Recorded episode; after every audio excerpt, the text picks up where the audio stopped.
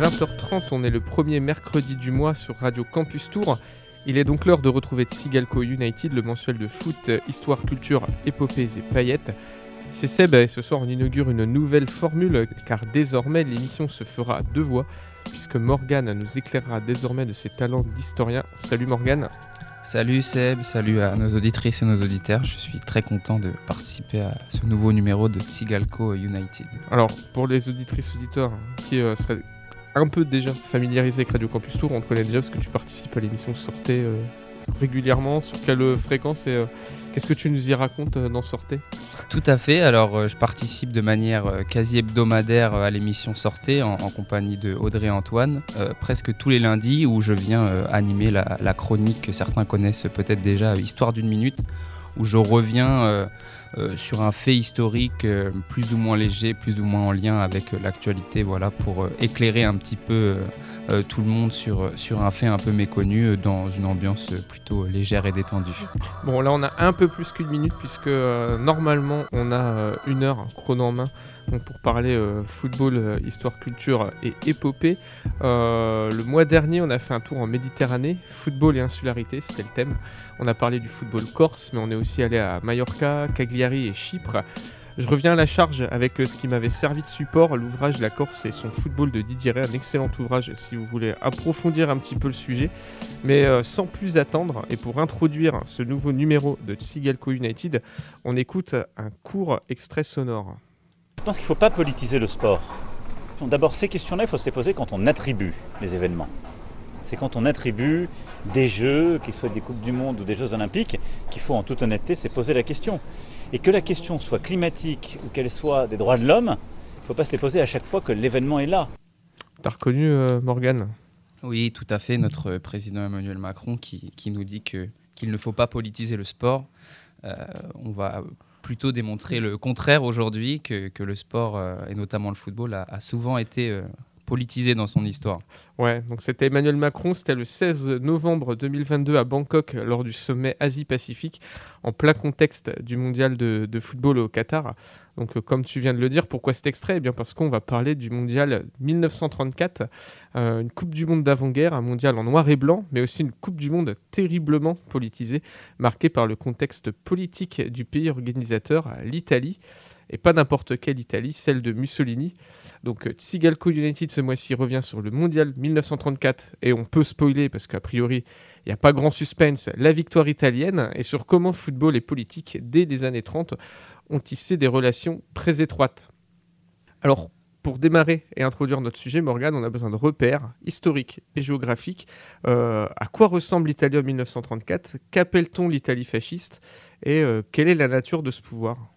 Oui, tout à fait, Seb. Effectivement, euh, la Coupe du Monde 1934 que va accueillir l'Italie pardon, se fait dans un contexte euh, très particulier. Euh, c'est quoi l'Italie en, 1934 Quel est son contexte d'entre-deux-guerres dans laquelle cette Coupe du Monde du coup va se dérouler?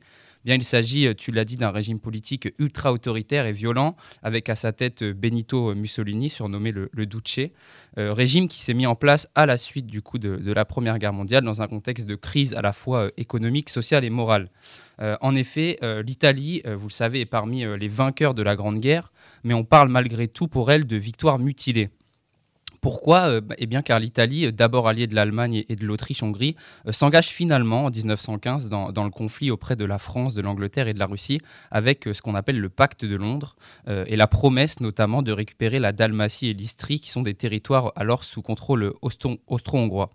Le problème, c'est que l'Italie n'en verra jamais la couleur à cause du traité de Versailles et la création de la Yougoslavie. Euh, cette promesse non tenue, euh, couplée à des pertes humaines importantes pour l'Italie et, des conditions économiques catastrophiques, euh, eh bien cela va faire germer une idéologie nouvelle en Italie, le mouvement fasciste qui va prendre le pouvoir dès 1922. Donc le fascisme italien, c'est surtout un État totalitaire qui contrôle tout. C'est le culte du Duce, le chef Mussolini, le culte du parti unique, le, parti national fasciste. C'est aussi une organisation paramilitaire. Les chemises noires, c'est la suppression des libertés, la répression des opposants, l'anticommunisme, etc. Euh, voilà, c'est surtout un régime politique basé sur euh, cette exaltation exacerbée de, la nation et de son passé glorieux au service d'une idéologie qu'on pourrait résumer euh, ainsi tout dans l'État, rien en dehors de l'État, rien contre l'État. Les individus n'ont en fait aucune importance, seul compte la nation italienne. Et euh, cette grandeur et cette unité de la nation italienne, eh elle passe beaucoup par le sport, euh, qui est un instrument très important pour fédérer euh, le pays autour du projet fasciste et démontrer eh la supériorité de la nation italienne. Mussolini se proclame d'ailleurs premier sportif euh, d'Italie, lui qui pratique le ski, la natation notamment, euh, mais pas le football au premier abord, ce qui pourrait nous paraître bizarre puisqu'on va parler euh, de la Coupe du Monde de 1934. Mais le Duce n'est au départ pas partisan du football puisque c'est un sport créé par l'ennemi anglais, donc ça lui plaît pas tellement. Et il considère ce sport, comme en témoigne d'ailleurs l'historien du sport Fabien Archimbaud dans, le documentaire La véritable histoire des Coupes du Monde, comme un sport qui favorise l'esprit de clocher, les rivalités de clubs et l'attachement à la ville plutôt qu'au pays, euh, ce qui joue euh, pour lui au départ en défaveur du nationalisme du régime. Mais euh, en bon stratège, Mussolini va finir par changer son fusil d'épaule, car il se rend compte que le football est déjà très populaire en Italie et qu'il forme donc un vecteur social important qui va permettre de changer les mentalités italiennes. donc dans les années 30, il mobilise toutes les ressources sportives du pays sur le football et en 1932, l'Italie est donc désignée comme euh, organisatrice du mondial 1934, deuxième mondial de l'histoire et tout premier sur le, continent européen, donc euh, un symbole fort dont Mussolini va se servir comme un instrument politique afin à la fois de fédérer son pays, mais surtout de laver l'affront de la victoire mutilée de la Première Guerre mondiale en montrant la grandeur et la supériorité du fascisme italien à, l'échelle planétaire. Voilà. J'en profite, euh, Morgane, que tu sois qualifié euh, avec euh, tes talents d'historien pour, euh, pour poser d'autres questions. Mussolini, quand l'Italie est désignée organisatrice du mondial en, de 1934, donc c'est en 1932, 1932 c'est les 10 ans de sa prise de pouvoir, parce que si je me trompe pas, c'est 1922 l'arrivée au pouvoir de Mussolini. Tout à fait, fin 1922, il y a ce qu'on appelle la marche sur Rome, euh, qui va euh, faire capituler euh, la royauté italienne pour mettre en place ce régime fasciste qui va se, se construire tranquillement autour de Mussolini et qui va voilà, mettre de plus en plus la place à la répression et, se construire, comme on l'a dit beaucoup, autour du sport et, notamment dès les années 30 avec cette mise des ressources totalement sur le football qui va se cristalliser autour de ce mondial de 1932. Mais effectivement, comme tu disais, c'est tout un symbole puisque euh, ça fête, entre guillemets, euh, les 10 ans de Mussolini euh, à la tête de l'Italie fasciste. Et une prise de pouvoir qui n'est pas démocratique, c'est une prise de pouvoir par la force. Mussolini, contrairement, on, compare souvent, on dit les nazis sont arrivés par le biais démocratique. Mussolini, c'est par le biais d'un coup de force Tout à fait. si on compare au nazisme, le, le 30 janvier 1933, pour être précis, Hitler arrive au pouvoir euh, en fait de manière euh, démocratique, pourrait-on dire, alors que fin 1922, euh, c'est complètement un coup d'État militaire qui va mettre en place le régime fasciste, clairement. Le régime fasciste qui au sein du, football italien, mais je crois que tu as, l'info, Morgane, qui va quand même, ce que tu disais, finir par s'y intéresser, malgré les rivalités de clocher, parce que c'est un sport populaire qui va laisser son empreinte. Je crois qu'il y, a des clubs qui sont fusionnés, il y a des clubs qui changent de nom aussi. Exactement, tout à fait. Euh, au départ, euh, le, régime fasciste n'est pas, euh, pas favorable au foot parce qu'il considère que ça va plutôt animer des, des, régionalismes et, voilà cette compétition de clochers. il essaye même d'ailleurs de, remplacer le, foot et le rugby par un, sport inventé par les qui s'appelle la volata, projet sur lequel on va pas s'épancher parce qu'il est vite tombé à l'eau. du coup, on va vite jeter son dévolu sur le foot, mais toujours avec l'idée euh, voilà, de, se, de se rassembler autour de la nation.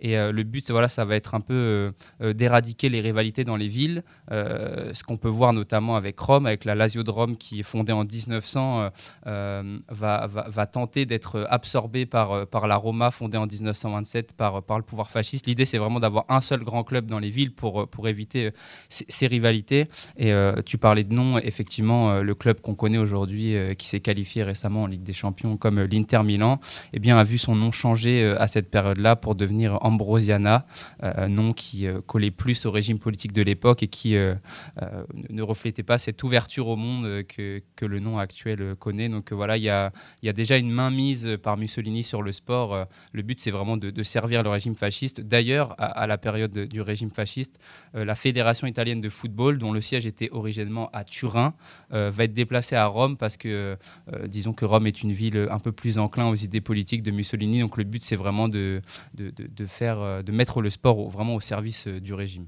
Ouais, quand tu parlais de l'Inter, c'est parce que le nom complet, le véritable nom italien de ce que nous, en français, on appelle l'Inter Milan, c'est Internazionale et international. Je crois que ça, il y avait une connotation, en tout cas pour le régime fasciste, qui, sonnait euh, bah, socialiste, bien que le club n'ait rien à voir avec l'idéologie, euh, avec l'idéologie socialiste. En tout cas, ouais, c'est pour ça qu'ils avaient rebaptisé le club euh, Ambrosiana en changeant même le, maillot, parce que l'Inter était déjà connu pour son maillot rayé bleu noir. Et à l'époque Ambrosiana, on avait fait rajouter le drapeau lombard, donc blanc avec une croix, croix de Saint-Georges rouge sur le blason, sur le maillot, sur le col même. Euh, enfin on avait essayé de trouver d'autres symboles que euh, celui qui était connu comme les couleurs euh, apparentées à l'Inter de Milan. Bah, je te propose qu'on fasse une première pause musicale avant d'entrer euh, vraiment dans le vif du sujet, de rentrer dans cette Coupe du Monde. Euh, on va s'écouter Royal Flush, le titre c'est Worldwide. C'est un rappeur euh, Royal Flush originaire du Queens, New York, qui cartonne dans les années 97-98 dans le sillage de Noreaga. ça s'appelle Worldwide, mondial. Bon, t'as la ref, t'as vu, c'est parti. niggas talk that New York, New York shit. That's where I'm from, man. Fuck's the deal, man. No doubt, motherfucker. Fuck's the deal, man. Word up. Faggot ass niggas, man. Niggas in New York be letting niggas you know shit, though. First you drink Snapples, now you sipping Mo. Fucking ass niggas. Cause you living ain't no reason for you to be shitting, faggot. Word. Faggot ass. Go get your gun. Some nights I wake up out my sleep blasting. Go get some water for my ass, aspirin. My life fashion. Go change guns, and cash, and I'm axing. Do I have to be king for action? Fuck a player fame. New York is still the same. A Queens thing. Representing flush reign supreme. No it's a scheme just to overpower your team with cream. Man, you sensitive. How you let these cash shit on your residence with fake robberies? Who shot who with no evidence? I'm bringing it. Tired of niggas sitting back and seeing it. Escape through the life, penetrate streets is right. No Represent Sitting from the lands with the guns and good smoke. Heavy shine popping the wines and cutthroats. Don't provoke or get your team smoked for broke, no joke. You just a boy, you not bad enough to compete. Your challengers, I'm busting off the guns with the silencers. Word, New York, New York, big city of dreams. Coming from Queens, where we don't get caught up in between with the nonsense. All these pussy niggas acting sex, take it off your chest. Bring it to the desert where I rest, Word. southeast to west. Bust the straight slugs through your vest. Worldwide, worldwide. Whenever beef is starting, keep your mind on Queens when the dogs start barking. Worldwide, worldwide. Whenever beef is starting, keep your mind on Queens when the dogs start barking. It's time to dead the whole situation. New York is full of murderers, guns, and court cases. Bagging with razors, Remy no chaser. That be that wasteland flavor, it's major. Vibrating through the states like a pager. Who's the one to blame when you get stuck for gold chains? Shooting close range. Half of these niggas died in the game. It's a city thing. Blasting that cops by all means. Keep it real throughout Queens. Catching jokes for cream. Woo. On a tap phone, fucking with niggas that's far from home. GS is chrome, making power moves like a poem. Shit zone, fucking with this nigga, flush holes zone. Guaranteed to blow, puffing on the trees till I go. Lay low, kidnapping children for dough. That's how it go. Based on criminal minds, traces are hard to find. To commit crime, half of these niggas is dropping dimes. Scared of time, blowing your block just like a mine. Flushing design, keep my neck flooded with shine. I'm out to get it. You feel something sweet? Go get your eats and your peeps and find your body parts on the street. Worldwide, worldwide. Whenever people starting, keep your mind on Queens when the dogs start barking. Worldwide, worldwide. Whenever people starting, keep your mind on Queens when the dogs start bark. Worldwide, worldwide. Whenever beef is starting, keep your mind on Queens when the dogs start barking. Worldwide, worldwide. Whenever beef is starting, keep your mind on Queens when the dogs start barking. Start barking.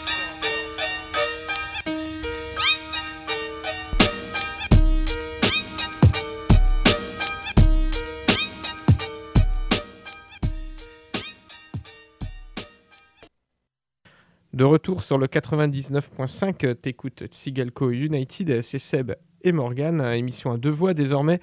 Pour toujours plus de foot, d'histoire, de culture, d'épopées et de paillettes, euh, Morgan vient de nous présenter le contexte dans lequel on se situe ce soir, l'Italie fasciste de 1934 et l'organisation dans ce pays de la deuxième Coupe du Monde de football FIFA. Alors cette Coupe du Monde, parlons-en. On va maintenant parler un petit peu des, l'organisation, de comment s'est structuré ce, ce mondial. donc il ne s'agit que de la deuxième édition d'un événement, d'une compétition qui est née en 1930 en Uruguay sur une idée du français Jules Rimet et de la FIFA on est encore dans cette première moitié du XXe siècle dans le contexte du débat professionnalisme contre amateurisme, avec un profond désaccord entre les fédérations nationales de football. À cela se rajoute aussi le débat sur la reconnaissance par certaines fédérations d'une instance supranationale, que ce soit l'UEFA et la FIFA. Donc en 1930, la première Coupe du Monde, dont un épisode de Tsigalco United en podcast sur notre site radiocampustour.com a déjà présenté les grandes lignes en Uruguay, a eu le mérite de rassembler dans ce petit pays d'Amérique du Sud les premières nations favorables à un tournoi mondial. On avait alors procédé par invitation, en s'assurant que la jeune nation uruguayenne prendrait en charge tous les frais de transport et d'hébergement. Pour 1934, la donne a changé. 32 nations s'inscrivent pour participer au premier mondial sur le sol européen et on doit donc procéder à des phases de qualification. L'Italie elle-même, pays organisateur, doit participer, et c'est à ce jour un cas unique dans l'histoire, des Coupes du Monde à un match d'élimination. Mais euh, ça, je crois que Morgane, tu nous en parleras un petit peu plus tard. Un peu plus en détail parce qu'il s'est passé certaines choses durant ces phases qualificatives, effectivement. Donc 32 équipes, moins le champion du monde aussi, car un peu blessé dans son ego, l'Uruguay ne se déplace pas en Europe car elle déplore que 4 ans plus tôt, nombre de nations européennes, Angleterre en tête, avaient boudé sa Coupe du Monde. Un mondial sans tenant du titre, autre singularité de cette édition 1934. Alors, parmi les nations qualifiées, l'Argentine qui envoie une équipe d'amateurs, les finalistes du dernier mondial donc ne sont pas là. Le Brésil aussi envoie en Europe des seconds couteaux. Le Royaume d'Égypte devient le premier pays africain à participer au mondial. La France est présente, emmenée par un sélectionneur britannique, George Kimpton. Euh, sont aussi présentes les sélections de Hongrie, de Roumanie, de Tchécoslovaquie, d'Allemagne, d'Espagne, des États-Unis, de Suisse, de Suède, des Pays-Bas, de Belgique, d'Autriche et bien sûr l'Italie. Alors la grande nouveauté de ce mondial, c'est la présence des médias.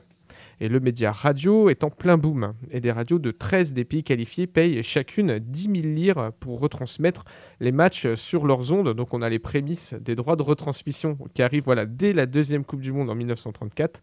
Avec une prouesse technique, c'est de faire la liaison vers les États-Unis par téléphone jusqu'à la côte italienne, puis par télégraphie sans fil, la TSF au-dessus de l'Atlantique, puis de nouveau par téléphone en reprise de relais sur le territoire américain, une prouesse technique et technologique sans viewer quand on pense qu'on est en 1934 et qu'il est donc possible pour un supporter américain habitant New York, Chicago, voire même Los Angeles, d'écouter les matchs de son équipe avec, on va le dire, un léger différé, mais quand même, euh, belle prouesse technique.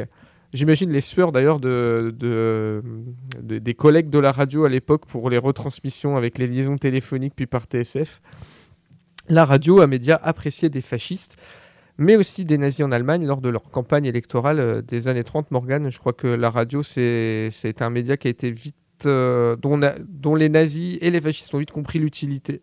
Oui, oui, tout à fait. Ça a été un, moyen de propagande énorme. Euh, on y reviendra, enfin j'y reviendrai peut-être un petit peu après, mais effectivement, euh, en tant qu'ancien euh, journaliste et directeur de presse, Mussolini a su s'en servir de, cette, de ces médias et de cette communication, à la fois pour le mondial 1934, mais plus largement pour euh, son régime fasciste, oui, bien sûr.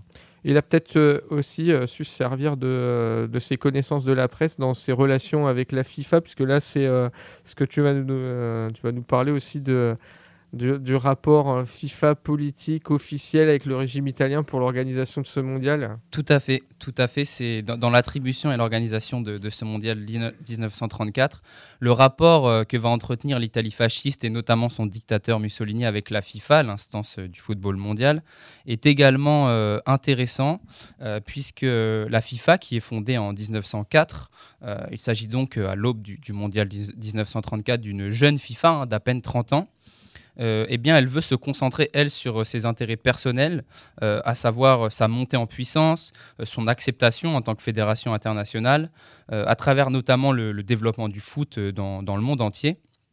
Et pour cela, eh bien, l'organisation et l'impact que doit avoir cette deuxième Coupe du Monde est très important pour la FIFA. Et donc, pour organiser ce mondial, euh, la candidature italienne est intéressante pour la FIFA, car d'abord, elle donne des garanties financières importantes, euh, notamment face à la Suède, qui souhaite également au départ euh, accueillir cet événement. Et de plus, l'Italie est un pays où, voilà, où le football est déjà très populaire, avec des clubs structurés, des infrastructures intéressantes. C'est aussi les débuts, tu l'as dit Seb, de la grande médiatisation des, événements sportifs. Et euh, qui d'autre que Mussolini, donc on l'a dit, euh, ancien journaliste et patron de presse, pour bien orchestrer et promouvoir euh, l'événement. donc globalement, voilà, l'Italie, elle montre une certaine aura que, certaines, que d'autres pays européens ne montrent pas. Euh, l'occasion est donc trop belle pour la FIFA, euh, qui veut promouvoir sa discipline, s'étendre, et elle va donc fermer les yeux en fait sur les enjeux politiques italiens et montrer un certain laxisme face au pouvoir euh, mussolinien. Une illustration marquante de ces propos, c'est celle du salut fasciste en fait, qui va avoir lieu pendant la Coupe du Monde. En effet, voilà, pas étonnant, les joueurs italiens doivent à chaque match effectuer ce geste pour jurer fidélité, comment dire, à l'idéologie mussolinienne. Mais ce qui est beaucoup plus étrange, c'est que le pouvoir va aussi obliger les arbitres à faire ce salut. Et la FIFA, qui ne veut pas euh, créer de conflit euh, qui pourrait desservir, euh, disons, son développement, eh bien, elle ne dit rien. elle montre une certaine passivité qui va donc servir la cause de Mussolini et faire de ce nouveau mondial la, la, véritable vitrine du fascisme, en fait pour encore une fois illustrer et, terminer sur euh, euh, les relations, disons, asymétriques entre Mussolini et la FIFA à l'époque, euh, les mots du président de la FIFA à l'issue de la compétition, le, français Jules Rimet, sont édifiants. je le cite, durant cette Coupe du Monde, le vrai président de la fédération de football, c'était Mussolini. Donc voilà, ça démontre un petit peu, ça cristallise un petit peu les, les, rapports que pouvait entretenir la FIFA avec le pouvoir mussolinien c'est-à-dire des rapports en fait de, totale soumission euh, tant que la FIFA euh, peut s'affirmer comme fédération internationale et peut développer le football dans le monde entier. Voilà, tout simplement. Et est-ce qu'à l'époque, euh, déjà, il y a des critiques au sein de certaines fédérations de ce que la FIFA entretient comme relation avec le pouvoir fasciste, mais ça dépend peut-être aussi de comment est perçu on est en 1934, donc ça sent pas encore tout de suite la poudre en Europe comment est perçu le régime fasciste ailleurs en Europe et ailleurs dans le monde. Oui, tout à fait. Alors c'est vrai que la FIFA euh, peut avoir des rapports euh, compliqués avec certaines nations, notamment européennes, pour diverses raisons. Euh, elle a des rapports à l'entretien, des rapports compliqués avec, avec l'Angleterre, qui, refuse au départ cette fédération supranationale et qui refuse de, voilà, de participer ou de se soumettre à ces compétitions notamment. mais elle entretient des, des, rapports compliqués aussi pour d'autres raisons. Effectivement, le fait que, que la Coupe du Monde se passe dans l'Italie fasciste, ça pourrait nous paraître problématique. Euh, malgré tout, on se rend compte que pour pour organiser cette première Coupe du Monde en Europe en 1934, il n'y a pas énormément de, candidats. Il y a notamment la Suède et l'Italie, mais la Suède va très vite s'effacer euh, face à l'Italie. Euh, c'est vrai que ça ne sent pas, encore la poudre pour reprendre ton expression, mais malgré tout, euh, malgré la passivité des, des, démocraties européennes, on sait quand même ce qui se passe en Italie et, et, ça pourrait paraître problématique, mais il y a une certaine passivité des autres nations face à ça et c'est très vite du coup la candidature italienne qui naturellement va s'imposer euh, pour organiser cette Coupe du Monde. Alors si l'Italie euh, organise cette Coupe du Monde, c'est peut-être aussi parce qu'elle a, tout mis en place au niveau des infrastructures pour pouvoir le faire. Euh, une Coupe du Monde, c'est aussi euh, des infrastructures et des stades. Et avec le Qatar à l'hiver de 2022, on en a largement parlé de ce point. Tout à fait. Euh, donc dès 1934, le volet architecture et infrastructure a une place toute particulière. On passe d'une Coupe du Monde en 1930 en Uruguay, disputée dans, dans trois stades dans la même ville, Montevideo, dont un stade digne du niveau amateur euh, et là, on a une Coupe du Monde avec 8 stades de haut niveau. Finalement, quand on regarde euh, les plaquettes de présentation euh, qui, ont été présentées par l'Italie, par le comité d'organisation, ça ressemble presque à ce qu'on peut voir encore aujourd'hui. Donc, on présente voilà, plusieurs villes dans plusieurs régions d'Italie, chacune avec leur stade, des projets d'architecture novateurs. Donc, c'est déjà assez moderne dans la conception. Alors on peut les passer en revue hein, euh, rapidement, c'est huit stades. Euh, on a un stade qui est construit à Turin, le stade Benito Mussolini, qui sera connu plus tard sous le nom de Stadio Comunale. Alors Comunale, c'est son nom euh, officieux. Le vrai nom, en fait, c'était le stade Vittorio Pozzo, du nom du sélectionneur italien de cette époque-là. Le stade Comunale, lieu des exploits du Torino et de la Juventus jusque dans les années 80. On a le stade Littorio, construit pour l'occasion à Trieste Une ville pas anodine pour le comité organisateur du mondial, puisque Trieste fait partie des territoires gagnés par l'Italie après la Première Guerre mondiale, donc une ville fraîchement arrivée dans, le, giron italien. On a le stade du Parti national fasciste à Rome qui abrite la finale, euh, construit dans les années 1910, mais agrandi et rebaptisé en 1927. Ce stade a depuis été euh, rasé. On a reconstruit un stade à la place, c'est euh, l'actuel stade Flaminio où joue l'équipe d'Italie de, rugby. On a le stade Partenopeo à Naples, construit par le régime fasciste. Alors ce stade aussi n'existe plus, mais le stade en français on dirait Parthénopée. là aussi c'est une allusion à une, divinité de la mythologie napolitaine. Donc voilà, on se raccroche à des, des éléments euh, culturels et historiques. On a le stade San Siro de Milan, construit par le régime fasciste, qui lui existe toujours, reconfiguré à l'occasion du Mondial 90, mais c'est un stade qui est toujours euh, d'actualité. On a le stade Luigi Ferraris à Gênes, rebaptisé par le régime fasciste du nom d'un ancien capitaine du Genoa tombé au combat lors de la Première Guerre mondiale. Là encore, c'est un stade qui existe toujours, reconfiguré encore une fois de plus en 90 pour la Coupe du Monde, mais qui s'appelle toujours Luigi Ferraris, donc euh, un symbole patriotique. On a le stade Giovanni Berta à Florence, aujourd'hui stade Artemio Franchi, symbole de l'architecture rationaliste italienne de par sa conception et l'utilisation du béton. Donc euh, c'est un stade qui existe toujours et dont d'ailleurs euh, le club de Florence a bien des problèmes avec son architecture qui ne colle plus au canon actuel euh, de l'architecture des stades, puisque c'est, euh, on en parlera, un stade avec des tribunes qui sont très éloignées de la pelouse euh, en raison de la, présence ancienne d'une piste d'athlétisme. Et on a enfin le stade Litoriale, aujourd'hui Renato Dallara, construit par le régime fasciste à Bologne. Donc ces stades, ils ont presque tous en commun une toponymie qui promeut l'idéologie du parti fasciste, et aussi, côté architecture, un, usage multisport, et notamment de l'athlétisme. Ce ne sont pas des stades à l'anglaise, ce ne sont pas des stades de football. Ce sont des stades de forme donc plutôt circulaire, avec une piste d'athlétisme. On s'inspire en quelque sorte de l'architecture antique des stades euh, des, jeux, euh, des jeux athéniens, euh, des jeux romains. Le football n'est pas le seul usage de ces infrastructures. Ils doivent abriter aussi des sports promus par le régime et qui valorisent les corps des Italiens. Donc, outre le changement de nom après-guerre et la chute du régime fasciste, on aura aussi des modifications d'architecture. Alors, un cas intéressant, c'est celui de Bologne. L'actuel stade Renato Dallara garde un côté singulier. Donc je vous invite à aller regarder sur internet des photos du stade euh, Renato Dallara de Bologne si on compare euh, au stade actuel. Le stade est conçu par Giulio Arata. C'est un architecte italien très en vogue dans les années 1910 et 1920 et qui puise à l'étranger dans les cercles d'architectes ce qui se fait de mieux. C'est notamment un architecte qui sera très influencé par le style Art Nouveau, par l'orientalisme, donc quelque chose qui correspond pas vraiment en fait au canon de l'architecture qui est promu par le régime fasciste. C'est pas l'architecte favori du régime fasciste.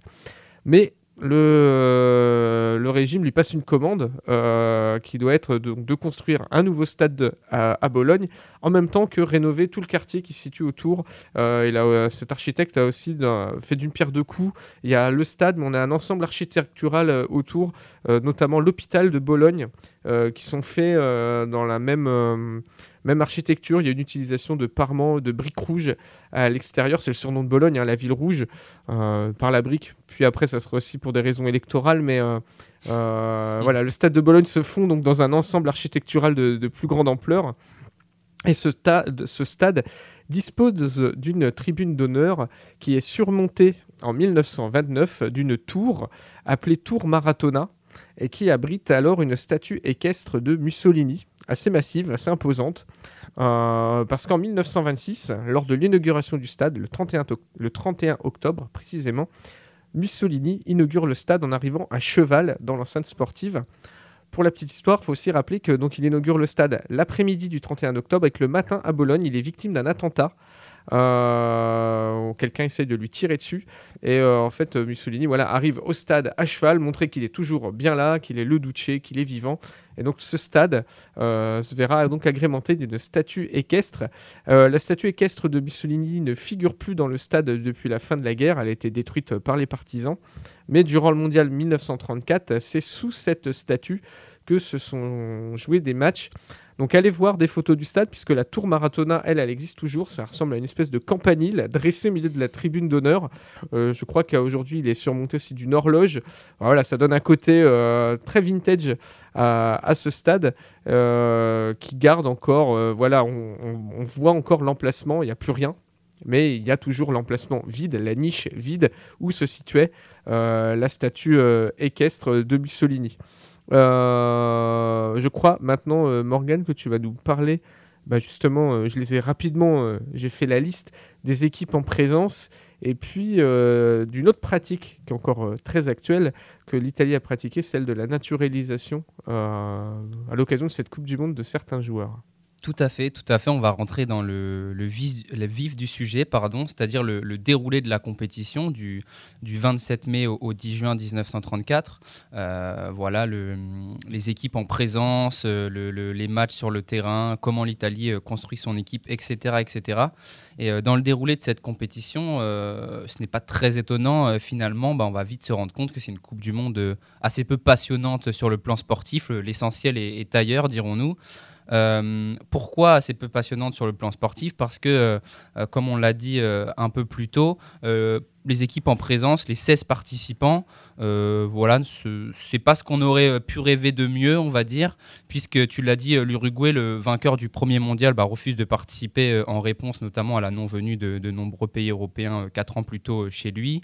les deux seuls pays sud-américains présents, on l'a dit, c'est le Brésil et l'Argentine, mais avec une équipe bis, donc c'est assez bof.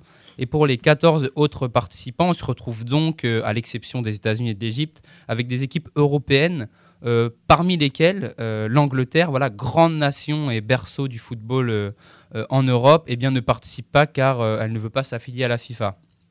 Donc voilà, bref, un, dirons-nous un casting euh, pas foufou euh, qui laisse euh, du coup plutôt place à toute une stratégie de la part de l'Italie afin de mettre en œuvre tout ce qui lui est possible pour remporter sa compétition.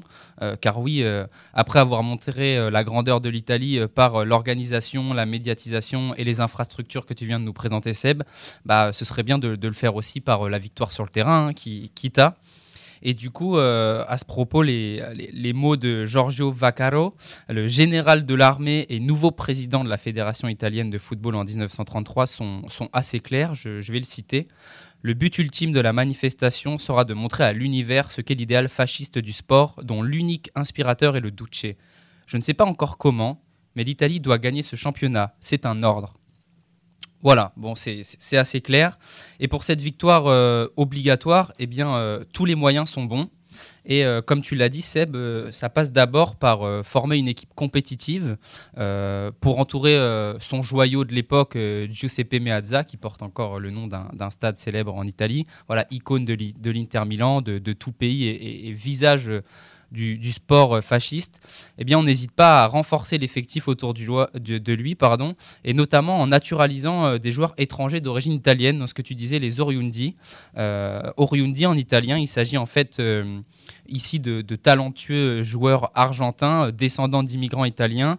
on peut citer par exemple l'attaquant Raimundo Orsi, par exemple, ou encore notamment le défenseur Luis Monti, qui, pour l'anecdote, a joué la finale de Coupe du Monde 1930, quatre ans plutôt avec l'Argentine. Donc, euh, ce qui serait impossible aujourd'hui, mais voilà, à l'époque, euh, tout est permis, dirons-nous. Euh, donc voilà une pratique finalement assez ironique pour quelqu'un comme Mussolini qui, défend la pureté du peuple italien. Mais, bon, voilà, tout est bon pour se renforcer en, vue, de cette victoire symbolique et obligatoire. Au-delà des Oriundi et, et, de, comment dire, de la mise en place d'une équipe forte, L'Italie euh, met aussi en place euh, voilà, des moyens un peu moins orthodoxes, dirons-nous, la corruption qui commence avant même le, début du mondial, puisque, voilà, tu, l'as dit, pour limiter le nombre d'équipes à 16 en phase finale parmi les 32 inscrits, la FIFA organise pour la toute première fois une phase préliminaire qualitative à laquelle le pays organisateur doit participer. Voilà un cas assez unique. pas de problème pour l'Italie, voilà, qui affronte durant ces phases qualificatives la, Grèce et qui va lui offrir 400 000 dollars pour déclarer euh, forfait euh, lors du match retour et ainsi euh, s'assurer la qualification. Donc voilà, là, pas de souci. Et une fois la Coupe du Monde débutée, cette corruption italienne, eh bien, en fait, elle va s'intensifier, notamment auprès des arbitres, ce qui va rendre les matchs assez violents une violence qui va, tu vas nous en parler, Seb, atteindre son apogée lors du, fameux quart de finale entre l'Italie et l'Espagne, je crois. Oui. Alors avant de, passer à ce match-là, juste les Oriundi, donc c'est encore quelque chose d'actualité en Italie, puisque le sport italien, depuis 1934, a, continué de, naturaliser euh, ça dépend des, périodes. Des, certains sportifs euh, de nationalité étrangère mais d'origine italienne. Et euh, récemment, je pense à Thiago Motta, qui a joué en équipe d'Italie, qui est d'origine brésilienne. Pablo Osvaldo.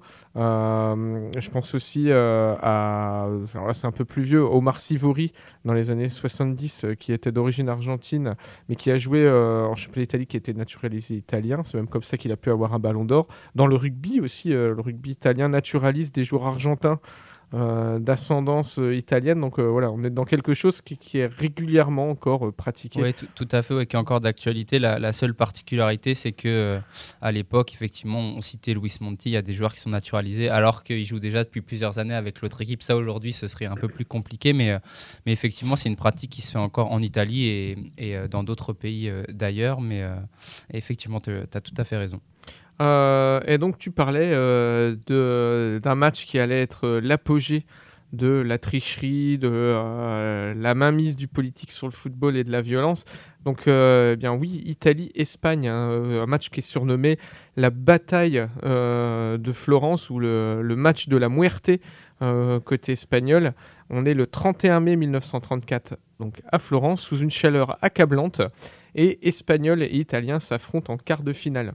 Une opposition sportive, mais aussi politique. L'Espagne est alors une toute jeune république secouée par les révoltes, les grèves, l'agitation des phalangistes, un parti d'extrême droite d'inspiration fasciste. Et en face, on a l'Italie qui joue un match qui tient aussi de la suprématie méditerranéenne sur ce mondial. L'équipe d'Espagne, en 1934, elle est à l'image du football espagnol d'alors, dominé par les Basques et les Catalans. Le football arrive en Espagne par les villes portuaires, quelle surprise, mais trouve sa place dans le nord industriel, au Pays Basque et aussi sur la côte catalane. Irún, l'Athletic Bilbao, l'Arenas Getxo Bilbao, Basconia, Santander, le FC Barcelone, le Real Madrid et l'Espagnol de Barcelone sont les clubs qui dominent le football ibérique d'alors. L'Espagne se présente à Florence avec un immense gardien de but dans les cages, une des premières stars du foot mondial, Ricardo Zamora, gardien de but du Real Madrid qui gardera aussi les buts du FC Barcelone. Dans les tribunes, les deux fils de Mussolini, entourés d'une nuée de chemises noires. Dès le début de la rencontre, l'Espagne pratique un football offensif et plaisant, à ras de terre, un jeu qui lui a permis de mettre trois buts aux Brésiliens au premier tour à Gênes. Les Italiens pratiquent d'entrée de jeu un football rugueux, aérien et direct. Le défenseur italien, Monti, dont euh, Morgan tu viens de nous parler, se met alors à cogner littéralement les joueurs espagnols qui lui passent devant. Il agresse l'ailier de Bilbao, Iraragori, coup franc. Reguero glisse le ballon au fond des filets, 1-0 pour l'Espagne et silence de mort dans le stade de Florence. C'était pas le scénario qui était prévu. L'Italie part alors à l'assaut du but espagnol défendu vaillamment par Zamora et par le défenseur Quincoses qui dégage à plusieurs reprises dans l'urgence. Sur un coup franc, les Italiens chargent Zamora qui ne peut pas bouger et Ferrari marque le but de l'égalisation 1-1. Alors je vous invite à euh, regarder sur internet, on retrouve quelques images en noir et blanc un peu de mauvaise qualité de, des buts marqués lors de cette rencontre.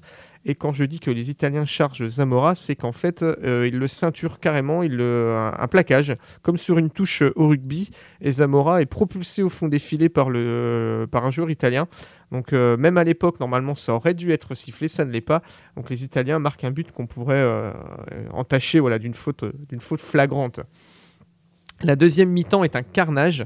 Monti s'essuie les crampons sur les jambes espagnoles. Puis Lafuente marque 2-1 pour l'Espagne, mais but invalidé pour hors-jeu par l'arbitre belge Louis Barre. Prolongation. Les corps sont meurtris. Jacinto Quincoses, défenseur du Real Madrid, a passé le match à jouer les pompiers sur le but espagnol. Giuseppe Meazza euh, s'asperge la figure avec de l'eau, boit un coup par une photo qui est restée célèbre où on voit toute la détresse des joueurs italiens aussi, hein, qui aussi prennent des coups euh, sur son visage. Et malgré deux nouveaux assauts italiens, le score reste de 1 partout. Et on décide de rejouer le match dès le lendemain, car à l'époque, il n'y a pas de séance de tir au but. Donc le 1er juin, On se retrouve donc de nouveau à Florence, de nouveau à 15h45, de nouveau sous la chaleur, avec des équipes largement modifiées. Les Italiens ont procédé à 4 changements, les Espagnols à 7. Même Zamora est remplacé par Nogues, le gardien du Barça, parce qu'à l'époque, il n'y a pas de changement, donc quand un joueur est blessé, ben, on n'a pas d'autre choix que de le remplacer par un autre. Les Espagnols sont saoulés de coups et sont donc, euh, pour certains, mis au repos par leur entraîneur, Amedeo Garcia, dermatologue de son métier. L'arbitre est suisse et s'appelle René Mercé. Pour parler de ce deuxième match et de cet arbitre, le journal Loto, ancêtre de l'équipe, écrit L'arbitre conduisit les opérations avec une telle désinvolture qu'il paraissait être fréquemment le douzième homme de l'Italie.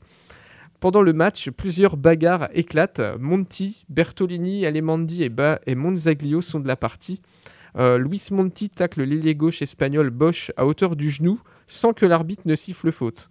À la douzième minute, sur un corner, Giuseppe Meazza, attaquant de l'Ambrosiana Inter, s'élève dans les airs ceinture le gardien Nogues, décidément, c'est une pratique courante, s'appuie sur ses épaules et marque le seul but de la partie qui est validé par l'arbitre, malgré la charge de nouveau sur le gardien. La suite du match est un balai incessant des joueurs espagnols vers leur bande touche. Alors à l'époque, on décomptait pas les arrêts de jeu hein, pour se faire soigner sans que des remplacements ne soient possibles. Bosch doit être évacué, Kinko cesse aussi, tout comme Bosch qui termine le match en boitant. Le pire, c'est que l'attaquant espagnol Campanal égalise, mais le but est refusé pour hors-jeu. Et jusqu'à la fin du match, les Italiens se lanceront dans des tacles assassins contre les joueurs espagnols qui finissent le match euh, ensanglanté. L'Italie triomphe. Malgré cela, l'équipe d'Espagne sera fêtée à son retour le 7 juin à Barcelone comme des héros. Trois ans plus tard, l'aviation italienne de Mussolini bombardera Barcelone en s'appuyant sur une base aérienne montée près d'Alcudia sur l'île de Majorque par l'aviation italienne. L'Espagne est en guerre civile et l'Italie fasciste prend sa part en soutenant activement les putschistes nationalistes du général Franco. Une anecdote pour finir sur cette rencontre. En 1994, donc 60 ans plus tard, au mondial aux États-Unis, en huitième de finale, les Italiens et les Espagnols s'affrontent. Le milieu de terrain italien Dino Baggio aura un très vilain geste sur le milieu espagnol Luis Enrique, que vous connaissez qui est aujourd'hui euh, entraîneur, en lui assénant un coup de coude dans le nez Luis Enrique finira le match euh, en sang. D'autant que l'Espagne jouait avec un maillot blanc, donc le sang sur un maillot blanc, ça se voit très bien. Et cela ravivera dans la presse espagnole le souvenir de la bataille de Florence. Oui, comme, tu disais, Seb, effectivement, euh, euh, c'est assez édifiant ce que tu racontes parce qu'on voit même par le vocabulaire, on parle de bataille de Florence, de, match de la mort, c'est un vocabulaire euh, militaire en fait, ce qui, ce qui démontre bien euh, la portée du mondial pour les Italiens. Et, comme tu le disais, effectivement, c'est un match qui, euh, encore aujourd'hui, est, est, resté dans les mémoires en Espagne comme un, véritable vol et quelque chose C'est leur, leur France-Allemagne 82. Voilà, c'est un, peu, c'est un peu ça, effectivement. Mais du coup, voilà, la violence s'est vraiment cristallisée autour de ce match, mais c'est pas la seule euh, boucherie euh, euh, du mondial, mais après celle-ci, l'Italie va, va filer jusqu'à la victoire. Mais avec voilà toujours cette violence et cette corruption des arbitres notamment, et notamment d'un arbitre dont je vais parler rapidement, l'arbitre suédois Ivan Eklind. pourquoi? Parce que c'est l'arbitre qui va notamment gérer la demi-finale et la finale pour les Italiens. Et en demi-finale, l'Italie va s'opposer à l'Autriche. Et je vais pour ça citer, pour vous mettre un peu dans le contexte du match euh, Joseph Bican, qui est un joueur autrichien de l'époque, du coup adversaire de l'Italie en demi-finale. Je me permets un immense joueur et qui euh, aujourd'hui est considéré peut-être même comme euh, statistiquement, parce qu'on a des sources officielles, le meilleur buteur de l'histoire du football, Joseph Bican. On a des sources qui apparemment plus fiables à son sujet que Pelé et il aurait mis un nombre incroyable de buts, cet attaquant. c'est un très grand joueur. C'est un nom qui peut-être parle moins aux plus jeunes, mais immense joueur qui malheureusement ne va pas faire le poids face à la corruption euh, de ce mondial, puisque euh, dans une interview en 98 à la BBC, il raconte en parlant de cette, cette demi-finale contre les Italiens, je le cite, Avant le match, Mussolini avait rencontré l'arbitre suédois. Selon notre entraîneur, ce dernier euh, avait été corrompu et on savait qu'il sifflerait en, en, faveur des Italiens. Sur une action, je me souviens que j'ai adressé un long ballon sur l'aile droite à Sizek. Il courait pour l'attraper, mais l'arbitre a alors renvoyé le ballon de la tête et l'a rendu aux Italiens. Vous avez bien entendu ce que je viens de citer, c'est assez, euh, assez édifiant. Et euh, l'Italie remporte donc cette demi-finale et cet arbitre suédois, jugé digne de confiance par Mussolini, évidemment, euh, est reconduit pour arbitrer la finale du 10 juin à Rome face à la Tchécoslovaquie, où l'Italie, avec l'aide de son douzième homme habituel durant ce mondial, va l'emporter aux prolongations. Championne du monde, l'Italie soulève donc chez elle euh, le trophée euh, Jules Rimet. Mais encore une fois, ce qui démontre encore toute la portée euh, symbolique, politique de cette Coupe du Monde, Benito Mussolini a plus d'un tour dans son sac et en plus du trophée officiel, remet également à ses joueurs un second trophée, la Copa del Duce, trophée en bronze, bien plus grand et bien plus lourd que la récompense officielle en effet, encore une fois, il fallait montrer euh, jusqu'au bout euh, de la compétition que le fascisme avait une vision euh, plus grande de la victoire que le reste du monde. Donc, donc voilà, le, mondial 1934 s'achève euh, avec une victoire de l'Italie et donc un véritable triomphe pour le fascisme mussolinien euh, dont il fait en fait une véritable publicité. Euh, on l'a dit notamment avec la passivité de, la FIFA à, cet égard. L'Italie a donc montré en 1934 qu'elle était capable d'organiser et de gagner avec des circonstances un peu particulières certes, mais de gagner un tel événement, ce qu'aucune démocratie européenne avait fait encore à l'époque. Donc voilà l'affront de la victoire mutilée et lavée et, la supériorité du, euh, régime euh, politique est, voilà, est mise en avant euh, avec succès à l'époque. Eh ben, avant de, conclure et de, se quitter, avec le mot de la fin, on va faire une dernière pause musicale. tout peut arriver. anything can happen. C'est pas moi qui le dis, c'est Soul of Mischief, un groupe de rap emblématique des années 90 aux États-Unis. Donc on s'écoute ce titre et on se retrouve juste après pour conclure sur le mondial 1934 en Italie. Yo, it's like this and only this. So unwind, tell me, and my mom's in front of them all, and then I seen this nigga I melt from fifth grade. I knew this kid was swift. Pain was how his mind long, so we got his grind on. But now it years later, I say hey to him. He flashes one full of AU, and hey you, the warning drove him a Seville as it sped by. Driver with my eye. Mom's grabbed Sky and caught lead in her thigh. I put her behind the trash can, dashed to my head. It was too late. It's sad that Rommel was perforated. Waited and sweat for the medics as my mom slept. Even if he was alive at the scene by now, my man Rom's dead. The cops do not care, cause our skin has too much shade. They'll dismiss this as some niggas misbehave. But I'll never forget the driver of that blue Seville. And live for the day to bust shots in his grill. But still, I can't do this alone. My crew's fine, so I slip two dimes into the payphone. I'll stay home, get some rest. Call my girl and Taze's on the phone talking about the world's end. What happened? Your mom's got capped and your niggas dead. You're talking about kickbacks and bullets in the head. Well, um, let's come in dozens, but I got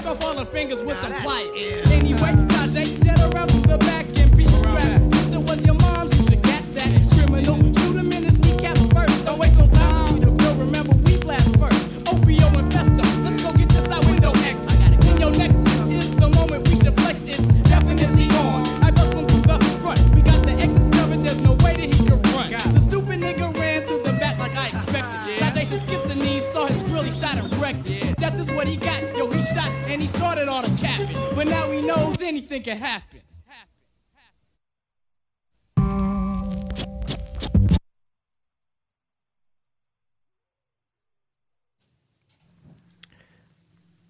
Souls of Mischief, euh, anything, can happen, anything can happen.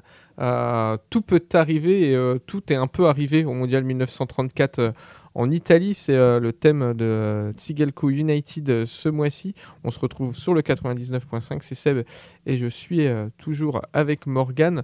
Euh, on va conclure cette émission après avoir dressé tout le portrait et le contexte de ce mondial de 1934 dans l'Italie fasciste.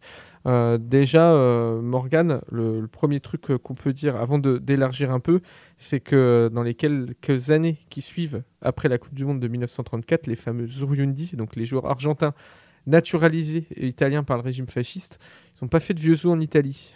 Non, bah effectivement, avec euh, le second euh, conflit mondial qui arrive, euh, les Oriondi euh, se sont rappelés qu'ils étaient avant tout argentins, puisque beaucoup sont, sont retournés, ont fui en Argentine au moment de la Seconde Guerre mondiale. voilà, et on peut, on peut les comprendre quelque part. Mais effectivement, voilà, il y, a encore plein de choses à dire sur, sur cette Coupe du Monde et sur ce qui en découle. Donc le cas voilà, des Oriondi, c'est aussi un peu voilà, le, le début, le grand début, cet événement de, l'utilisation du, sport euh, par les dictatures. hein. On, peut, on peut citer le journaliste américain spécialiste de l'histoire sportive euh, John Roberts Tunis, qui dit voilà à la fin du mondial 34 que les dictateurs ont, découvert le sport et il n'a pas vraiment tort puisque on sait tous que voilà cette euh, ce succès italien dans l'organisation et l'instrumentalisation de, la Coupe du Monde inspire euh, euh, après euh, d'autres d'autres personnes et d'autres compétitions. On peut citer évidemment ce qui nous vient en tête deux ans plus tard, Adolf Hitler avec l'organisation des JO de 1936 euh, à Berlin.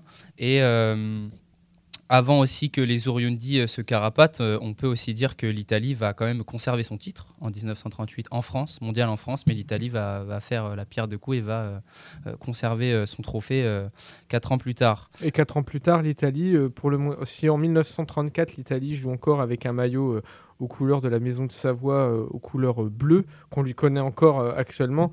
1938, on vient avec un maillot euh, bleu marine tirant sur le noir. On vient euh, jouer euh, pratiquement avec les couleurs du parti fasciste.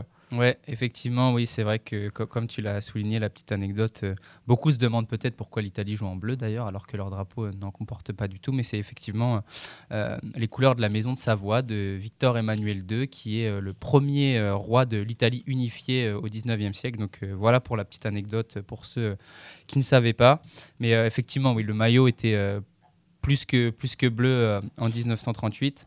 Mais euh, après tout ce qu'on a dit sur la Coupe du Monde 1934, euh, qu'on vous a présenté, eh bien évidemment, ce n'est pas, pas pour un peu faire un clin d'œil aux mots d'Emmanuel Macron qu'on a écouté en début d'émission. Ce n'est évidemment pas la, seule Coupe du Monde et le seul événement sportif à avoir connu une forte dimension politique et géopolitique. Euh, Il y en a eu d'autres plus récemment dans l'histoire, mais, euh, euh, mais même au tout début de, la Coupe du Monde, puisqu'on pourrait citer le, tout premier mondial en Uruguay, qui est déjà éminemment politique, puisque cette première Coupe du Monde, on aurait pu penser qu'elle se serait déroulée en Europe, berceau du, football, mais non, elle se fait en Amérique latine, en Uruguay. Ça n'a rien d'anodin, puisque...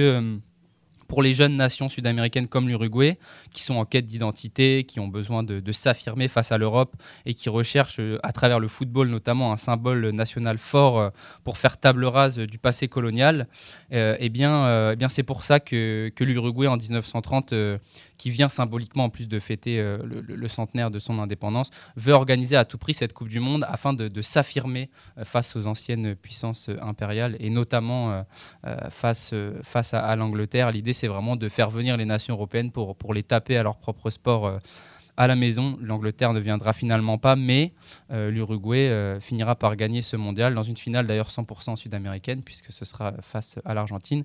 Et euh, ça va du coup lui permettre de s'affirmer sur le plan international comme une nation forte, en tout cas sur, sur le plan sportif. Et il y a aussi voilà, cette volonté, toujours comme on a pu le voir dans le mondial 1934 aussi, d'impressionner, puisque pour cette Coupe du Monde, l'Uruguay va construire à, à Montevideo un stade de 95 000 places assez impressionnant. Donc voilà, il y a du centenaire Centenario qui est considéré en Uruguay comme un.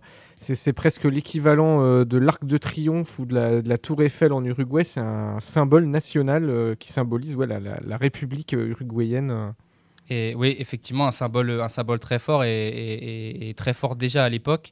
Euh, alors par contre, ce stade a été fini d'être construit euh, au tout début de la Coupe du Monde. C'est vraiment sur le qui Donc euh, quand, on, quand on parlait de la construction un peu à retardement des stades en 2014 au Brésil, voilà, il y a toujours ce, petit veto, ce point d'histoire. Pourrait dire ouais, mais à la première Coupe du Monde, c'était déjà le cas et ça s'est quand même bien passé. Enfin, enfin voilà, c'était déjà un événement dès le départ, dès la première Coupe du Monde, très politisé. Et puis, bah, évidemment, récemment, on peut parler aussi de d'autres événements. Il y a eu le Qatar, il y a eu la Russie il y a, il y a cinq ans maintenant, L'Argentine en 78. l'Argentine en 78, bien La sûr. non. Alors, c'est une non-Coupe du Monde, mais euh, c'est pour des raisons politiques. On a 86 hein, qui se déroule, la Coupe du Monde qui se déroule au Mexique, mais qui devait se dérouler en Colombie. Sauf qu'on sait qu'en Colombie, euh, 86, on est en plein dans les années, dans les années euh, de, de- de narcotrafic, de violence politique, de violence sociale. Et donc, c'est, euh, on ne pouvait pas organiser une Coupe du Monde quand même dans le pays de, de- d'E- d'Escobar. Euh, donc, c'est, euh, c'est le Mexique euh, qui est, choisi euh, par défaut. Mais on a aussi une non-Coupe du Monde, euh, qui, pour Ouais. des raisons politiques aussi. Et- euh, Et puis, euh, tu, tu parles de la Coupe du Monde, du coup, euh, 86 qui se déroule finalement au Mexique. Même quand euh, l'organisation n'est pas tournée autour d'un comment dire, d'un appui ou d'une idéologie politique, euh, même au sein des Coupes du Monde, peuvent avoir lieu des matchs éminemment politiques, puisque voilà, petit clin d'œil à la Coupe du Monde 86, il y a en quart de finale ce fameux Angleterre-Argentine qu'on connaît tous, euh, qui pour des raisons conjoncturelles, avec voilà quatre ans après la guerre des, Malouines, qui voit les deux nations se disputer la souveraineté des îles Malouines, et ce qui va se conclure d'ailleurs par la victoire militaire britannique. Mais c'est un match du coup politique très tendu qui va rester un des plus emblématiques de, de la- de- de l'histoire de, la Coupe du Monde avec les fameux deux buts de, Maradona, la main de Dieu et ce qu'on appelle aussi le, but du siècle cinq minutes plus tard. Euh, donc voilà un match euh, où Maradona dira même à la fin, ce qui illustre un peu ce que je viens de dire, qu'il a vengé son pays. Donc euh, c'est quand même des termes assez forts. Voilà, donc on est déjà bien au-delà du sport dans, dans ce match. Et d'ailleurs, l'Italie a remporté sa deuxième Coupe du Monde en 86. Première Coupe du Monde qu'elle remporte chez elle en 78, où là, l'organisation est un peu à l'image de 1934, euh, tournée dans euh, la promotion du régime et euh, du régime dictatorial à l'époque avec, avec Ouais. Videla Et à sa l'Italie qui remporte d'ailleurs sa Coupe du Monde, donc c'est en 82, en Espagne, et donc une Coupe du Monde qui est aussi éminemment politique, puisque la, la Coupe du Monde de- espagnole de 82, c'est la Coupe du Monde du renouveau démocratique fait. espagnol, de la transition euh, démocratique réussie, et euh, de la- des pages noires euh, du totalitarisme en Europe de l'Ouest, après une dictature de 40 ans en Espagne qui, sont, qui se ferme définitivement. Ben, je pense qu'on peut clore là-dessus sur l'Italie, l'Espagne. On a parlé du match de la, de la mort. Le contexte politique, je pense qu'on a, on a fait Ouais, le tour ouais, bah de- oui, on a, on a fait le tour, même si euh, bon, ça pourrait valoir une autre émission. Il y aurait beaucoup de choses à dire encore sur euh, l'Argentine 78, la Russie 2018 après l'invasion en Crimée, le Qatar 2022 qui a, qui a fait couler beaucoup d'encre et, euh, et beaucoup fait parler euh, euh, ces derniers temps pour, euh, pour diverses raisons écologiques, humaines et financières. Mais effectivement, euh, on va pouvoir euh, clore sur cette Coupe du Monde 1934 voilà, qui nous a montré qu'elle était l'une des premières vraiment à, à, voilà, être éminemment politique et à servir euh, un projet, vous l'aurez compris. Eh bien, merci de nous avoir écoutés. Vous pourrez retrouver l'émission très rapidement euh, en podcast sur notre site euh, radiocampustour.com. Tsigelco United, c'est euh, fini pour ce mois-ci. On se retrouve le mois prochain avec toujours euh, du foot, de l'histoire, de la culture d'épopée et des paillettes. Morgane, tu seras là? Bien sûr, avec plaisir. Avec Eh ben, plaisir. À très vite sur Radio Campus Tour. Ciao.